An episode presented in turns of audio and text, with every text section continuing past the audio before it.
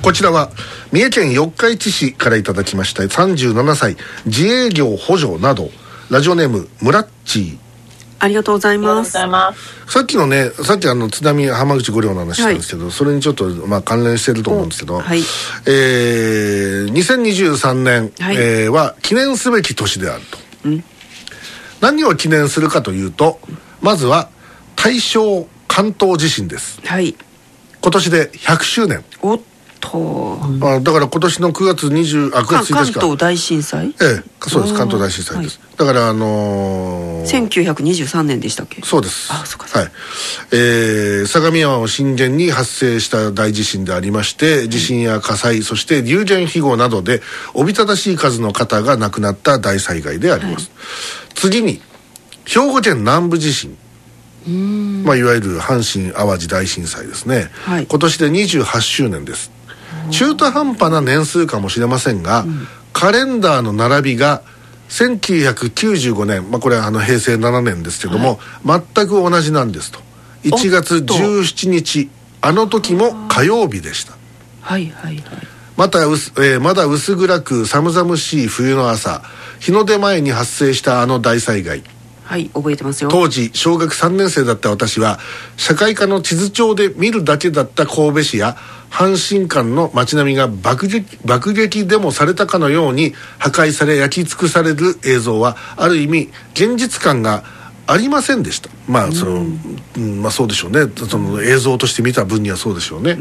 えー私の住んでいる町も地震発生時はかなりの揺れでしたが、えー朝方に起こったあの揺れで神戸の町が壊されたとはとても当時の自分には信じられませんでした。で当時の気象庁はコンピューターと地震計を NTT の回線に接続させたエートスだかエスポワールだかそんな名前ではないと思ってた、えーそんな名前のシステムを導入していたそうですが、えー地震発生から20分ぐらいはかなり情報が錯綜していました、えーミューズ式ハイビジョンも、えーハープカメラもスキップバックレコーダーもよく知ってますね。当時すでにありました、えーわかりますか？いや、全然わかりません。まあ、ミューズ式ハイビジョンっていうのはその情報をその間引きして圧縮をする方式のことで、はい。その BS などでハイビジョンをこの、おまあ、放送する、はい。まあ、一つの方式と考えていただき当時の最先端です、ええ最先まあまあいいやそういうことです、でハープカメラっていうのは、えー、と日立が開発したスーパーハーピコンっていう名前のですね、えー撮像管というのがございまして、あの当時のテレビカメラというのは、えーセンサーの部分が真空管だったんです。管って書くんですよ。だからスーパーハーピコン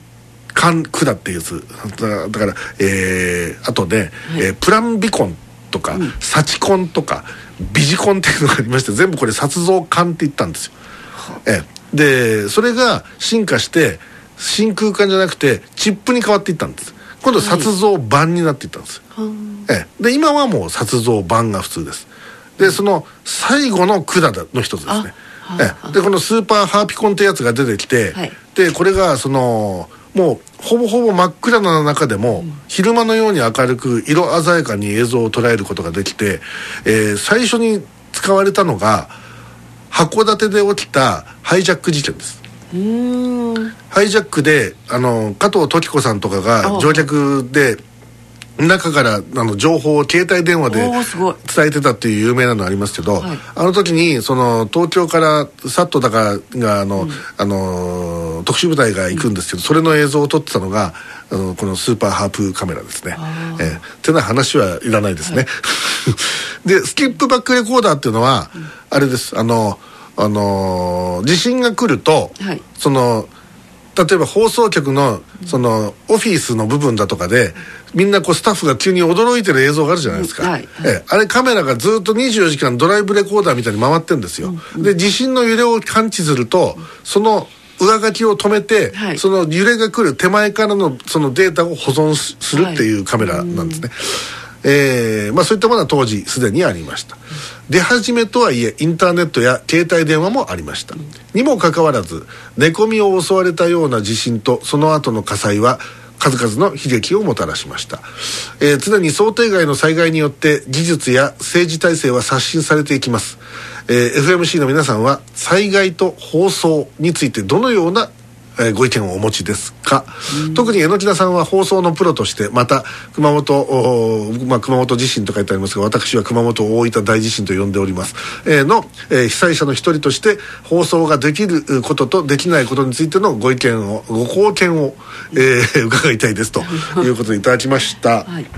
えーまあまああの地震のタイプによってですね対応というのはもうまるで変わってきます。は例えばその阪神・淡路大震災の元となったこの兵庫県南部地震、はい。これとその熊本地震と言われる熊本大分大地震の特に本震、えー非常に似てるんですよ。あの地震のエネルギーといい、ええただしその揺れ方が違うんですね。この波形がもう残ってるわけですけどそのキラー波って言ったりするんですけどいはい。これキラー波っていうのは、まあ、キラーです殺す、えー波なんですけどこれはあの建物をぶっ壊すとあの固有の周波数と思っていただければいいんですけど、それが強いか弱いかでだいぶ違ってくるんですよ、でまたそれがねどういう周波数かによってその平屋が壊れやすいのかはい。ビルが壊れやすいのかとか変わり変わってくるんですよ、でまるでそういうキラー波がない大地震もあるんですよ。でそうするとねあんまり壊れないんですよね建物が。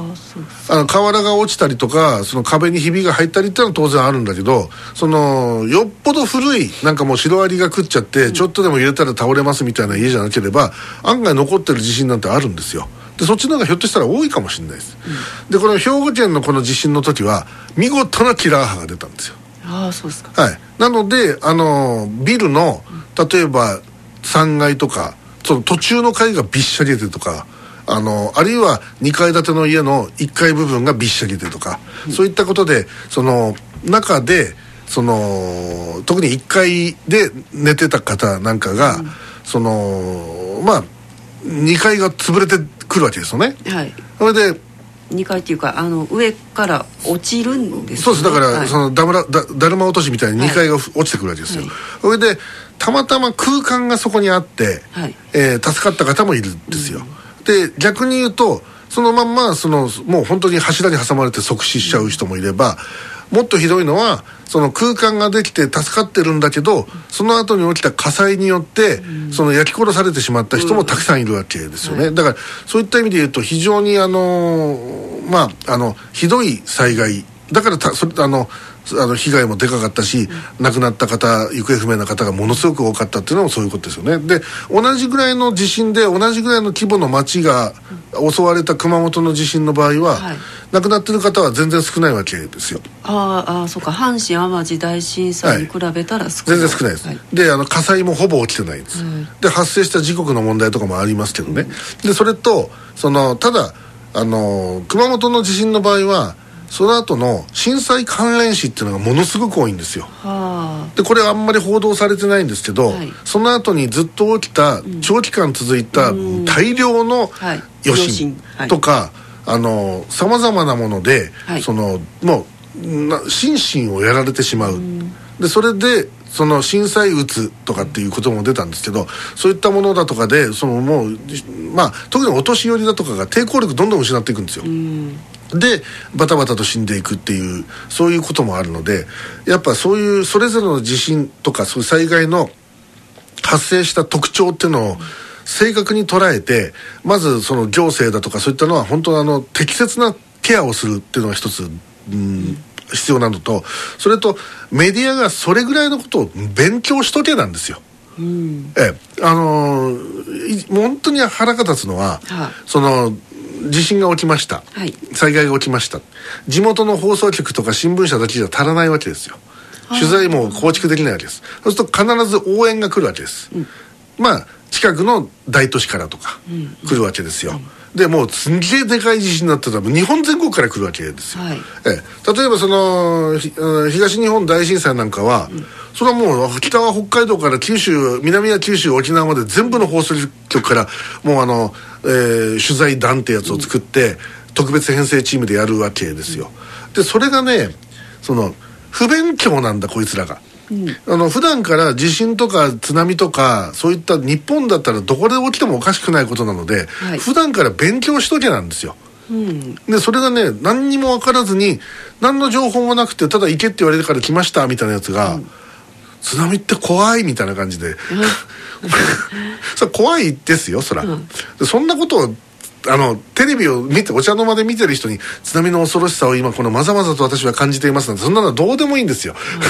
何がどういうふうに起きてるのかどこにどういう波が来たのかそれでその波というのは何なのかとか、あるいは一般の人は津波っていうのはただ単に海の水が残部と来るもんだと思ってるじゃないですか、はい。全然違うんですよ、海底の土砂だとか、巨大な岩だとかも巻き込みながらそれがどんどんどんどん流れてくるんですよ、なのでその津波の波にあの巻き込まれた方は、膝下だけであったとしても、ぶっ倒れる可能性があるわけですよね。でぶっ倒れたら今度どうなるかというとそれそういう土砂だとかあるいは瓦礫家が潰れた瓦礫だとかで彼らはすりつぶされていくんです、ええ、ものすごい死に方をするんですよ。ものすごい怖いはずですよ、い。あの即死じゃないですよこれ。体中のいろんなとこからすりつぶされていくんですよ、だからそういうようなあの現実を普段から学んでいた上でそして現場に行ってそれがそうなのかそうでなかったのかっていうことだとか、そういったのそういう価値判断ができるような状態にしておくってことがジャーナリスト特に報道の現場に行く可能性がある人間は常に勉強しとくべきなんですよ。はい。でそれがねしてないんですよ。うん。あのたまげるほどねあの今の若い記者とかってね、はい。不勉強で、本は読まない、そのまあだから資料となりうるものをまず頭に入れてない、はあ。の多分ですけどもうすごいうがったこと言いますけど、はい。あの放送局でん。ちゃんと勉強してるやつって、はい。スポーツアナだけですよ。ああのこれあの語弊があるの分かってますよ、はいはい。そんなことはねえよって現場からうわーって声が聞くの わーって聞こえてきても分かってますよ、はいはい。そそれぞれちゃんと専門のやつがいるのは知ってる、はい。知ってるけど分かりやすく言うためにコントラストを今、き際立たせて俺言ってるんだってことをはい。ごお分かりいただきたい、あのスポーツアナは勉強しないとできないんですよ。ーうん。そのチームの成績だったりそのはい。個人の成績だったり、過去のじ事例であるとか、当然ルールであるとか、そういったのを全部頭に入れてて、でその上で言葉を編んでいくわけですよね。だからデータが頭の中にないスポーツアナは何もできないんですよ。うん。だから私が知ってるあのスポーツアナはとんでもない勉強家ですよ、であのちょいちょい名前出しますけど今あの最近はあんまりスポーツの中継やんないけど、まあ、まあ時々オリンピックとかでやってるけどあの孤独のグルメの、はい。ね、ナレーションやってるナレーションってオープニングナレーションじゃなくて予告編のナレーションとかあのあの原作者の久住さんが「はい。ブラッド久住」とかってやってるでしょ？あの声をやってるあの植草君というあのテレ東のアナウンサーはね。ねあの、前一緒に仕事してた福岡でね彼がはい RKB 毎日放送のアナウンサーだった時に一緒に仕事してましたから、はい。ほんで彼がスポーツアナで当時その当時はあれですよ大英ホークスですよソフトバンクになる前の、でその大英なんとか戦のな、まあ、あの実況を彼がやっていて。でそのねいろいろ質問するじゃないですか。はい。それ全部一瞬で答えますから。ああそうなんだですね。せ誰選手が何月な何年の何月何日に放ったホームランが何でとかって、うん。頭に入ってんですよ、でそれだからこそできるんです、でやっぱねジャーナリストっていうのはねあのもう全てにおいてそれができるって人はそうオールラウンドにできる人はいそういないけれど、まあ、僕ぐらいでしょうかね。で あのまた自慢か。はい。であのそうでなかったら何か一つ専門分野を作って、はい。でそれに関してはともかくもう、右に出る者はいないぞって思うぐらい勉強して、えー臨むだから災害だったら例えば風水害だったら私が得意ですとか、台風なら私が得意ですとか、そういったものを含めて今ほら気象予報士が出てきたでしょ、はいはい。で気象予報士に任せちゃってるじゃないですか。うん。でそれはそれでいいんだけど、はい。あの中には勉強して気象予報士の資格を取ってるアナウンサーとかいましてそういった人なんかはそれなりのやっぱりまああの知識を持ってるから語れるんですよ、はいだからそういうやつがね増えてほしいなというふうに思います。だからあのー今日とても良いメールをいただいたんですけど、あの本当にね技術はその報道する技術はいろんな形でふあの良くなってるんですよ。そのデジタルの技術を使う、はい。はい。で結局でもね人間なんですよ、で災害現場だとかで取材するのも人間だし、はい。これ AI じゃ無理です。こんなものは。うん。ええ、A- AI のロボットが、はい。その災害現場に現れて「はい。どうでしたか?」とかって言うわけないでしょ、はい。やっぱ結局人間がやんなきゃいけないし、ででそこでそのその人間がダメなやつだとトンマな質問するわけですよ「悲しいですか?」とか、はいはい。アホかっていうのがあるじゃないですか、うんだからそういうようなのを含めてやっぱあのー本当に日本は災害国なので、ともかく災害に対して強い報道の、あのそのジャーナリストが、もう大量にいてほしいですね。ええ、もうあのーそういうやつらで酒飲んだ時は本当うざいぐらいの、もう知識自慢するぐらいのやつで、柳田さんどんな勉強なさってます？どんな勉強？災害。えー、とやるのは、はい。えーまずそういう災害が起きた時の映像は全部片っ端から貯めてます、ああ、はい。は私あの東日本大震災の映像は全部で何十時間あるか分かんないですけど、あの片っ端から YouTube のやつとかコピーして、全部撮ってます。はい。そそれといやそれはもう他の災害もそうですよ、はいであのーで例えばウィキペディアだとか見るのもいいし、その気象庁だとかのそういう災害のデータが書いてあるところがあるのでそういったやつはもう徹底的に読みます、であとそういうあの、うん、大きな災害があると必ず記念館だとか、あるいはそういうのをこう災害をこう移行って言ってそれをその保存しておくとかっていうのがあるので、そういうのはもう努めていきます、で、まあ、もちろん今忙しいのと金がないので、全国を回るわけにはいかないんですけど、募金ください。え IBB はだからそういうのもやるやるんですよ。だから、はい。あのあのえ榎田信也門が全国を回るんですよ、はい。これから死ぬまでの間、ええ。であのそれはあの榎田信也門があの全国の美味しいものを食べるために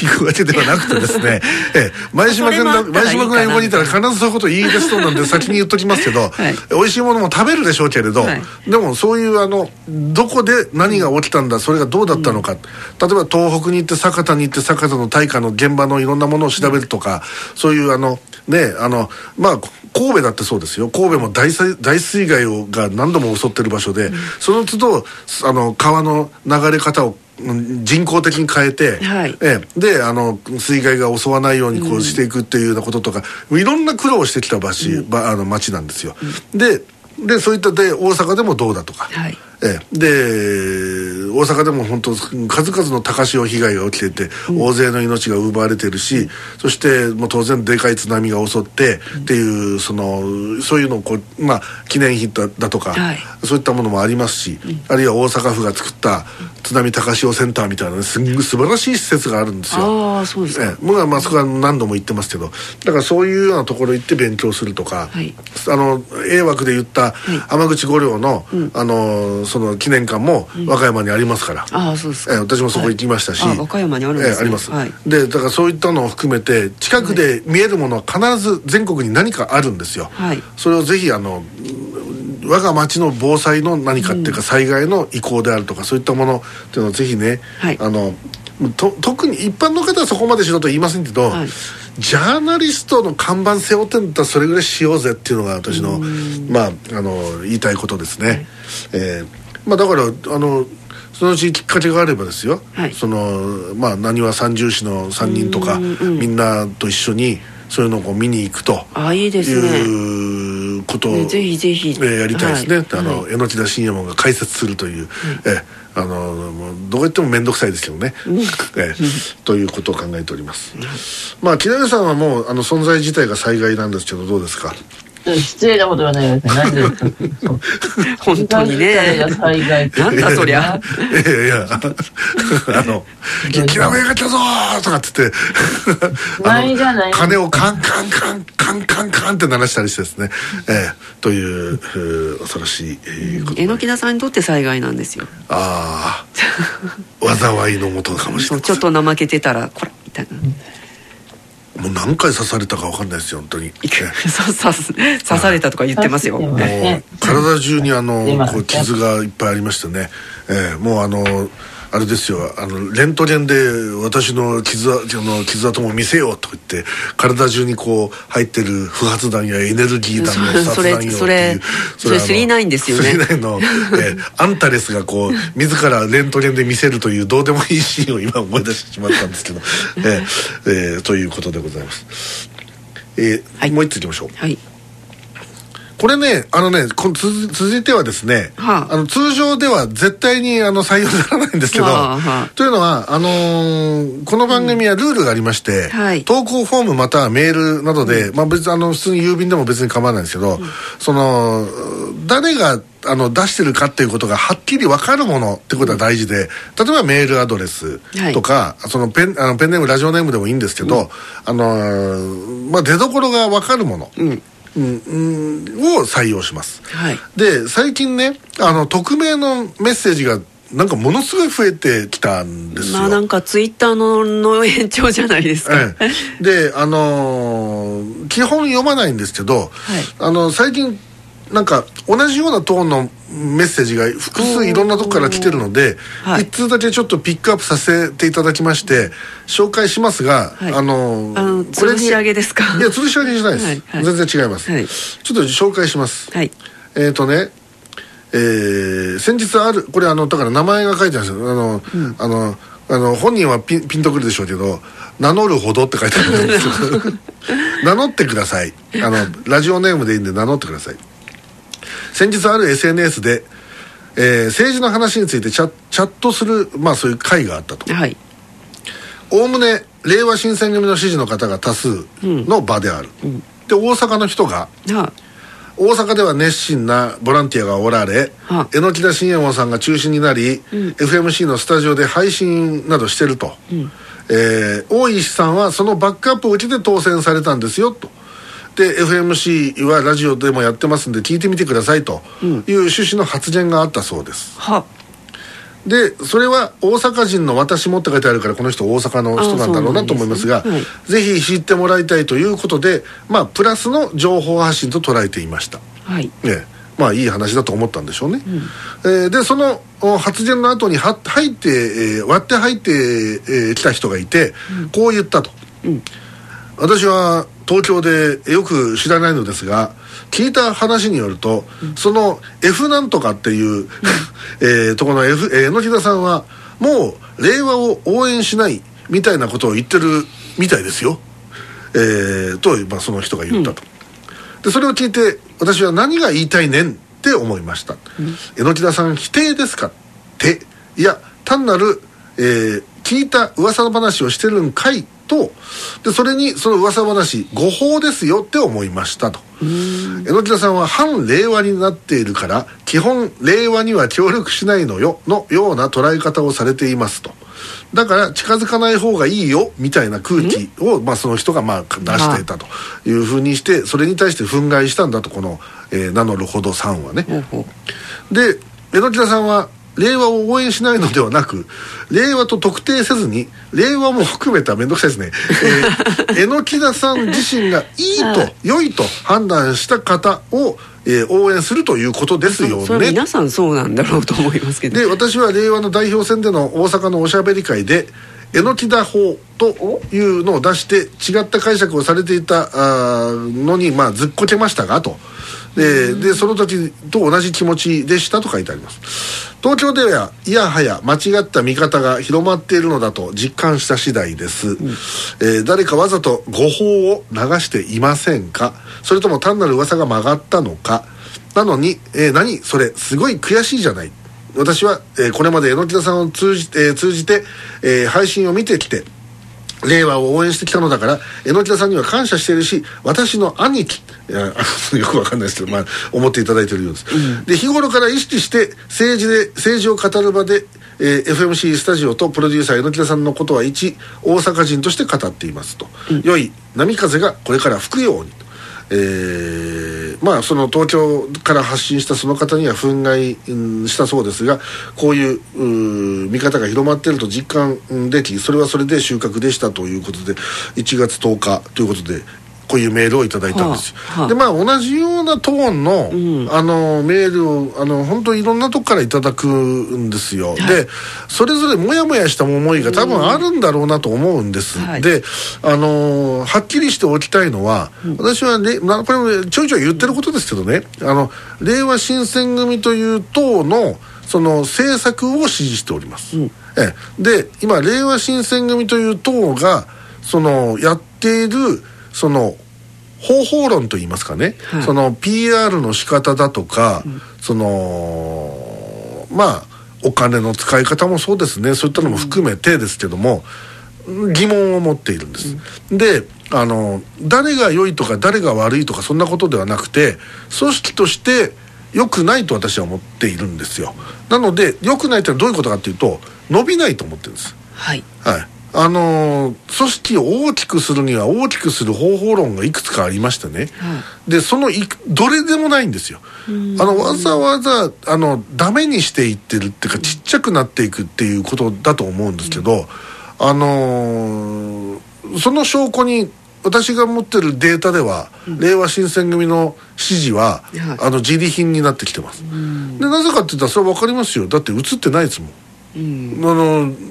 テレビに出ない出ないでしょ？そもそも、放送禁止物体と言ってるぐらいだからテレビにまず出ない、はい。で,、えーでネットもあのこれははっきりしてますけどネットでの配信はするなという、これはあの統一地方選挙に出る予定の予定候補者の人たちにはそういうふうに、えー指示が飛んでいるのははっきりしてますからこれ、あのそれ証拠があるのかってあるよ。でそれ で,、はい。でそういう話ですよ、はい。だからあの実際あのネットで配信してる人が極めて少ない、はい。ええ、であの一部のあの切り取り映像を作ってらっしゃる熱心な方々が一生懸命少ないあのうん情報ソースの中から何かし切り取って作ってらっしゃる方がいるというだけでともかくあのあのネットでのその YouTube だとかのその動画配信だとかはするなと言われてるにもかかわらずそれを無視してやってるのは少なくとも30種ぐらいだもんでこれはもうあのもうはっきりとそれに従わないでやるっていうふうに彼らが、まあ、あの思ってるからなんですよ。そうですええ、それがあのやるべきだってやる方が正しいんだっていうその、もうあの思いですよね。だからだからその部分で言うとあの僕はもう外野の人間だからはっきり言うけど本部の指令に従わないんですよそれは、彼らが、だからそれは僕は素晴らしいと思うし別に俺が焚きつけてるわけじゃないですよ。彼らがね。彼らがはい。自分らの判断でやってるはいわけで、もし彼らがその本部の指令に従って出られないのであの番組はこれからもうちょっとあのお休みさせていただきますって言ってきたら、それはもうしょうあそう分かったよっつって俺はもうはい。次の番組に切り替えているだろうし、そうね。そうでないっていうことは、もういや彼らが積極的に出ようとしてるし、それがプラスに働いてるっていう確確たるデータがあるからなんですよ。あのそれは例えば何かっていうと顔と名前が売れる、いつも何やってるかが分かる、はい。でその上でこいつはいいからいいなと思うから支持してやろうと思う。はい。でまあ当然選挙区の人はいずれ一票入れてくれるだろうし、はい。そうでない人たちはあの自分の選挙区じゃないけれど、はい。この人いいねだからこの人を応援したいねっていうんで、まあ積極的にリツイートしてくれたり、情報を出してくれたり場合によってはお金を送ってくれたり、ね。ええ。あるいは遠くからわざわざ来てボランティア活動に参加してくれる、はい。そういった人たちがもう続々現れてるわけですよ、だからあのうん少なくとも本部がやってるやり方よりははい。確実に効果が上がってるっていうのはもう目に見えとるんですよ、うん。でだからそれをどうもあの気に入らないんでしょうね。本部の人たちはね、でまあまあだからそういうような組織は僕は応援できないから、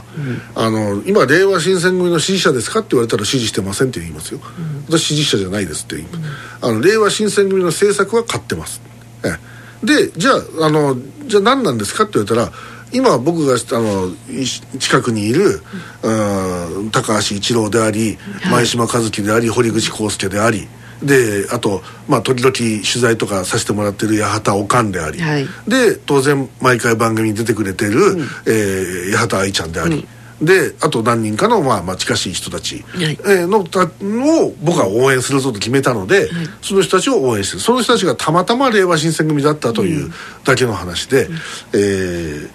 ということなんですよ、だから、あのー私が令和新選組のアンチになってるとか、っていうのはもうか完全に間違いですし、アンチじゃないんですよ僕はあの良くなってほしいと思ったから苦言を呈しただけで,、でその苦言を呈したものをその聞聞く耳を持ってるか持ってないかは向こうの勝手だからそうですね。それはもう知ったこっちゃないけど、どうやら聞く耳はなさそうなので 今んとこそんな感じですかね。だだったらな何にもう今更あのあのわざわざ苦言を呈してそうするともうぶっちゃけ言うと頭の悪い信者みたいなのがいるじゃないですか令和にも。あのそのともかくあの信者って絶対悪いんですよ。しもう絶対悪なんです信者って。うんああまあええ。ねはい。批判をしない。そうなんですよ、はい。あの自分が信じてるものがその傷つけられたらかなわん許せないなんて思うのがもう一番のバカで、であの自分の大事にしてるものに一番何か問題があるんじゃないかってそう批判する目を持って、はい。そこにそのまあどうなんだっていう、で意見を愚信して、でそして良くしていくっていうそれができるのが一番風通しのいい組織であって、果たして今それが令和新選組では風通しがいいんであろうかっていうことを僕はも申し上げたわけでよくないですよ。ええでその証拠にあの何度も申し上げますけどその。えーなんだ代表選がありまして、はい。古谷さんという人が出てきまして、えーでまあ残念ながら彼はあの外れたわけですよ。ね。はい。ええ。ででもあのかなりの支持を集めた、ええ。で僕はそれを何かの形でひ受け皿としてやるんだろうなと思ってるんですけど、あれから随分時間経ってますけど何の話も出てこないですね。であのでそあとなんだっけ共同代表制にします、はい。それも大変結構なことなんです共同代表制にしましてこんなすごいことが今起きてるんですっていうようなアピールがありましたかっていうとなんか知らない、ね。で全然それであの秘密のおしゃべり会っていうのがあるわけですよ、ね。今度はあのなんだえっ、とあ兵庫でありますね。英語でもありますし、ええまああの言っちゃいけないのかどうか知らないけど俺はどこであるの知ってるけどまあどうせ俺は行かないけどまあまあありますよ。あ言っちゃいけなかったかな。まあいいや。わかんわかんないけど、はい。ね21日に。で はで、でまああのーそういうとこで一部の人間にだけ何か話すのかどうかわかんないですけど、それってどうなんですかね？なんかすごいクローズドなさ、うんうん。なんかどっかの宗教団体みたいじゃない？なんか教会に集まった人たちだけに喋ってますみたいな。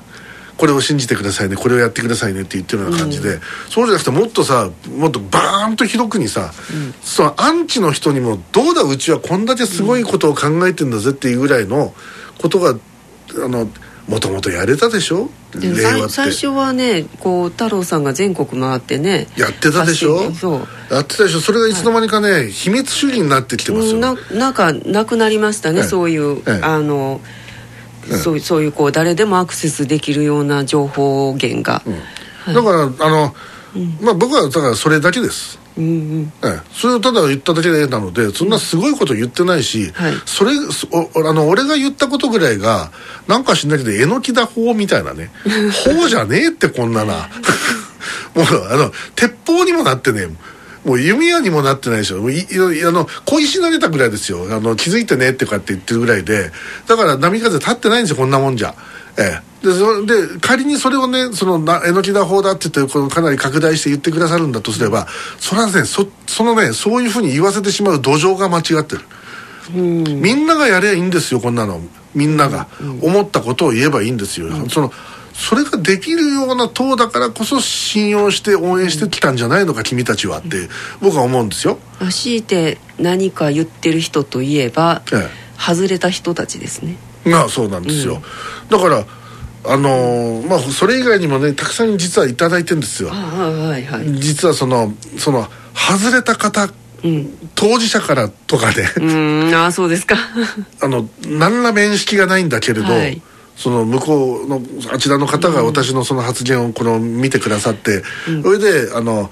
うんおやっぱ発信力ですね。に頼られてるんだと思いますよ、はいまあまあのでも FMC の。僕は別にもうだからこそもうこれ以上何にももう言うつもりないので、はい。ええ。であの無理に関わり合いを持とうと思ってませんから、あのーあのだからそこういうねあのなんだか知らないけどその SNS だかチャットだかで私の名前がうんあの もう出さないでください。あの、ええ、あのははっきり言うと迷惑です私としては。ええもうあのなもう今後だって私からは新ネタ何も出しませんから。うん。ええ。だからあので私別にフィクサーでも何でもないしそのなん本当に本当に何でもないんですよ。気持ちわかるんですけどね。まあまあそういうことです。フィクサー的な人を求めちゃうんですよいやいや私知りませんからそんな。一切そんそんな暇ないですから私。あまあまあええはい、ええ。私は今今 IBB をやるんですから、はいはい。もう政党なんか興味あ政党だからあれですよ。あの日本アジアとは別ですけど。あれは。ええ、あれあのあれまだええ。うん。あのねお遊び。あのね党員募集はしてるわけで、ね、あのあれねあの、フォームから書いてもらってあの、はい。もうそんだけですからあれ、何らこちらからあのお返事も出しませんから、あのまあともかく、えーそういうことで、えー最近はねあの参政党の支持に回ってるという木田上優子さんなんですけどどうですか？おや？おや？寝てるかな？賛成と一緒なんですか、はい。キラウエさん。聞こえてますか？はい。ちょっとすみません。マジで寝てたなこれえーということで、えやっぱ場ー、所がね離れてると。ああ、そうですね、はい。私がこれだけ熱弁をね振るったっていうのをこう今寝ていたという このおことで。どうでしたか？今の話を聞いて、えー、感想を伺いたいと思います。先生みたいなええ木田さんの。生徒を当てる 学校の先生みたいな。どうぞ。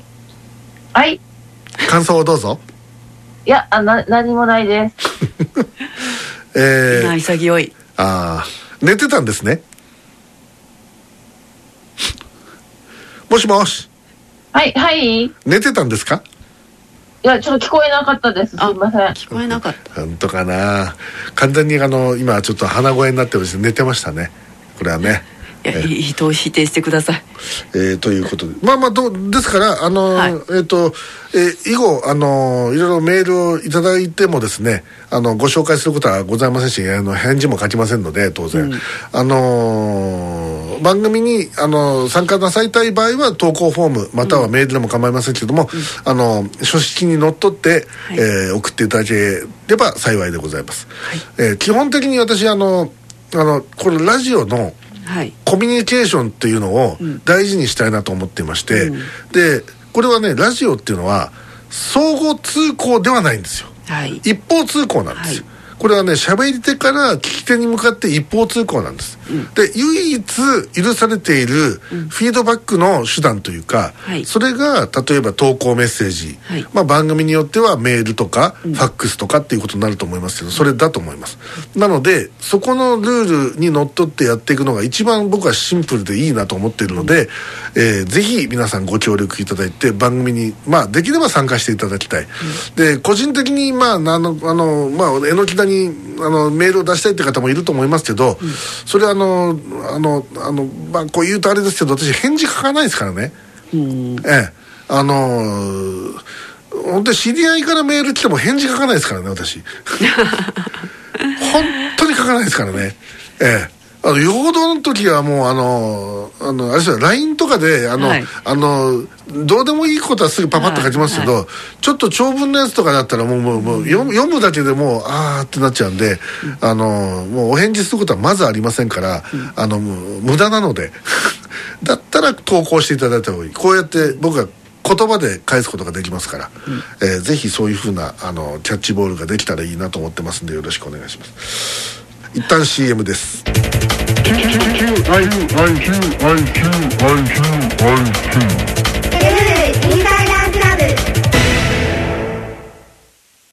FMC 奥様ラジオショッピング。いつも生活に役立つ素敵な品物をご紹介しております。FMC 奥様ラジオショッピングの時間がやってまいりました。いつものように商品開発室の室伏さんに商品を紹介していただきましょう。はい。今回ご紹介いたします商品は生活空間の頑固な汚れを簡単に取り除くことができる超強力スチームクリーナーチェルノブイリです。おこれはまたとってもコンパクトな機械なんですが片手で楽々といった感じですね。そうでしょう。超強力スチームクリーナーチェルノブイリはロシアの科学者チームが総力を挙げて開発した画期的な商品なんです。どこら辺が画期的なんですか？これまでのスチームクリーナーは電気の力で水道水を温めそこから蒸気を取り出すというもので当然電源が必要ですしパワーも今一つだったりいろいろ問題があったのですがこのスチームクリーナーチェルノブイリは違います。おや